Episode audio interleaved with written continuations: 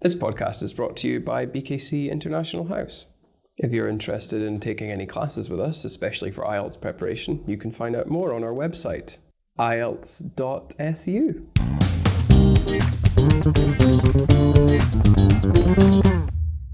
Hello, everyone. I'm Maria.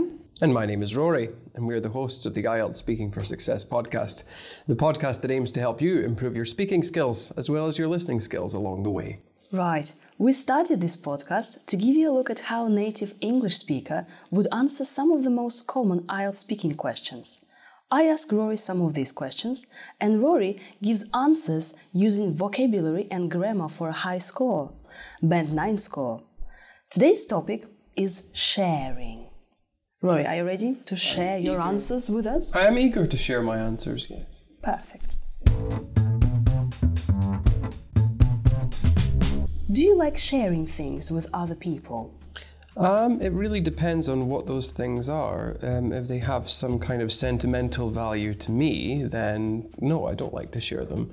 Um, but if it's something that you know is not so valuable, then that's fine. I think. What things do you like to share with others?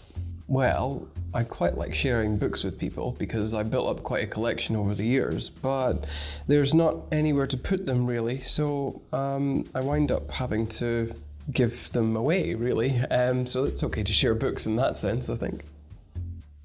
Do you think it's important to share?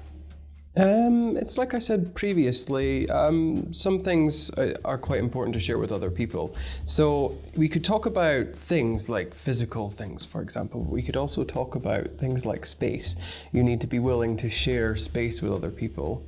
Um, or if we talk about work environments as well, then you need to be willing to share your ideas with other people as well.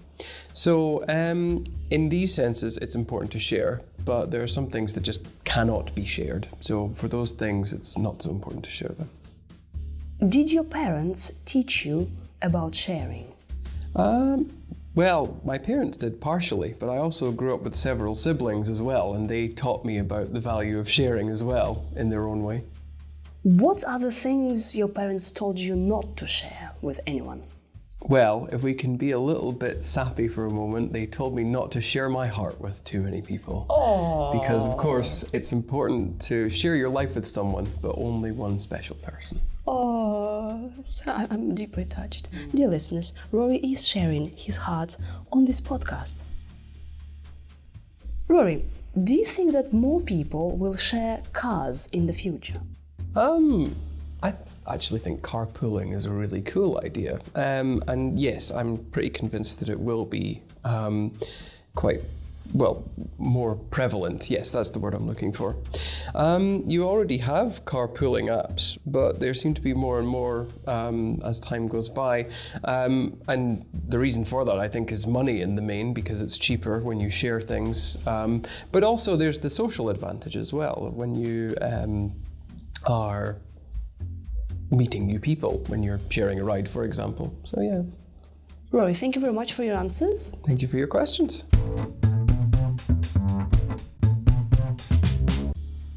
Dear listeners, Rory has just used gorgeous vocabulary, precise words, and lovely grammar for high school.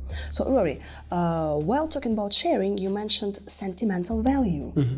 Uh, how can I use it in a sentence? The sentimental value is used to describe uh, not the value in terms of money, but the value in terms of the emotional connection that you have to an object.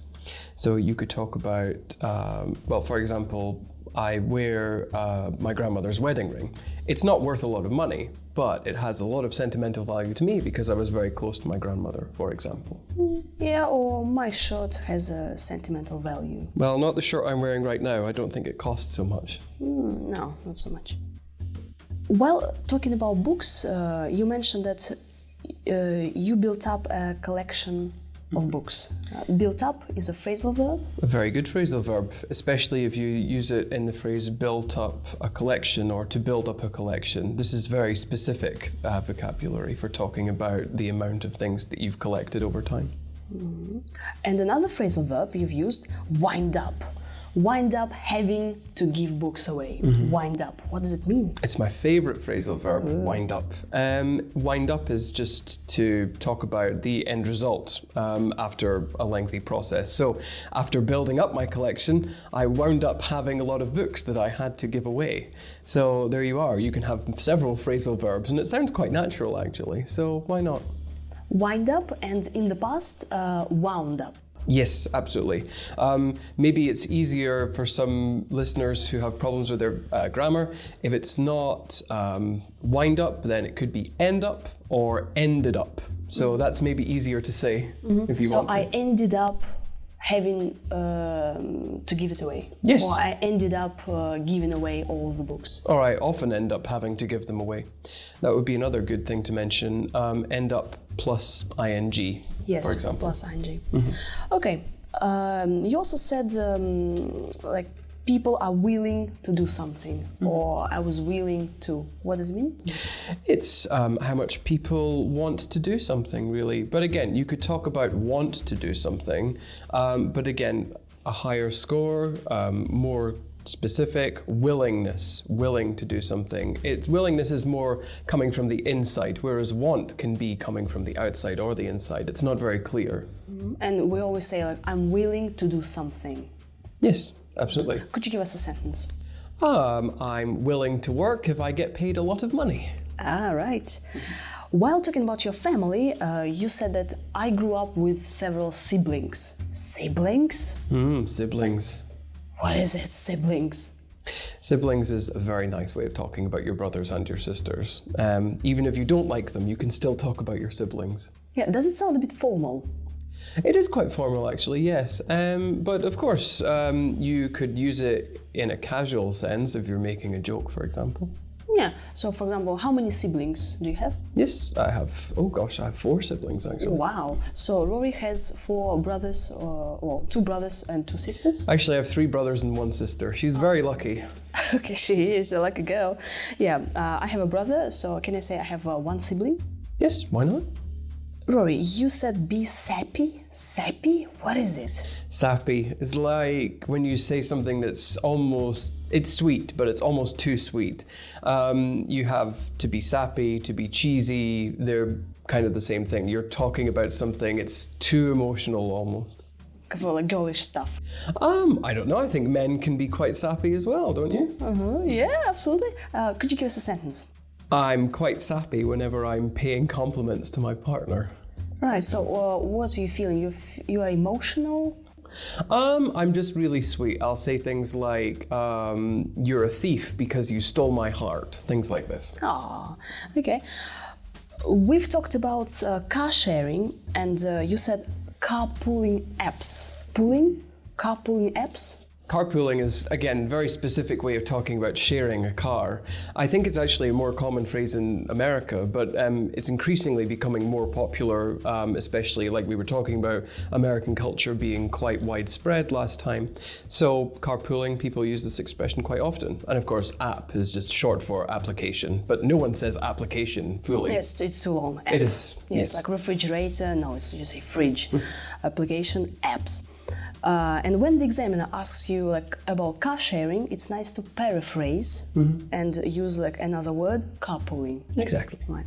And we can say like uh, people will share rides, share a ride. Yes, exactly. Um, and I think I did say share a ride. Absolutely, you did, yes. You've used a nice adjective, more prevalent. Could you give us a sentence and the meaning of the word?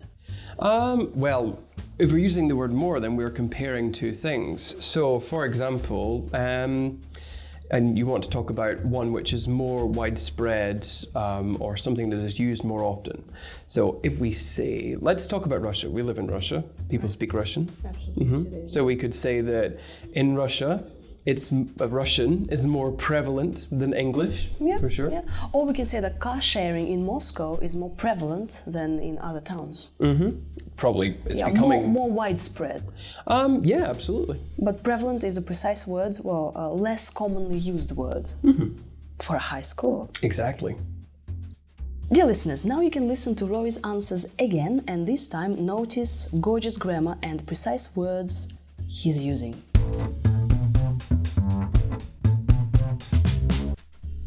Do you like sharing things with other people? Um, it really depends on what those things are. Um, if they have some kind of sentimental value to me, then no, I don't like to share them. Um, but if it's something that you know is not so valuable, then that's fine. I think. What things do you like to share with others?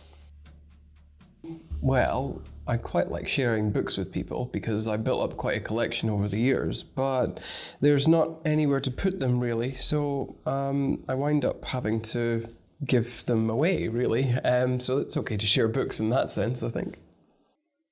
Do you think it's important to share? Um, it's like I said previously, um, some things are quite important to share with other people. So we could talk about things like physical things, for example. We could also talk about things like space. You need to be willing to share space with other people. Um, or if we talk about work environments as well, then you need to be willing to share your ideas with other people as well.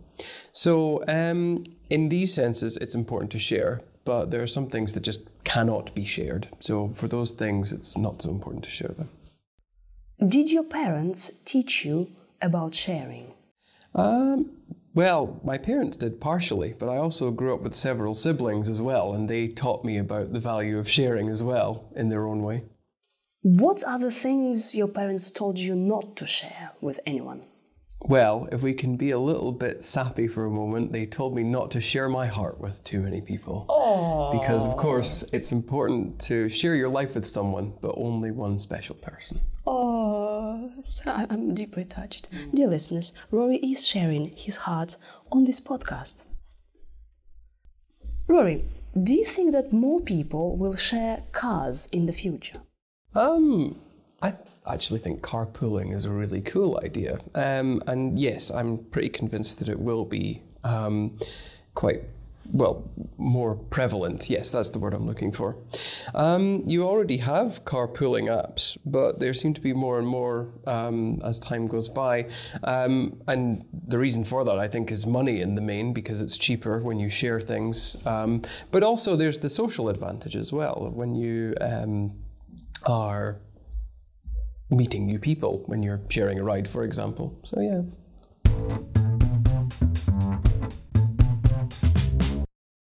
Dear listeners, we have a Telegram chat, IELTS for Success. So we've, we've just been talking about sharing. So why don't you share your ideas, leave comments, and um, well, share your favorite words, uh, grammar structures, IELTS for Success on our Telegram chat.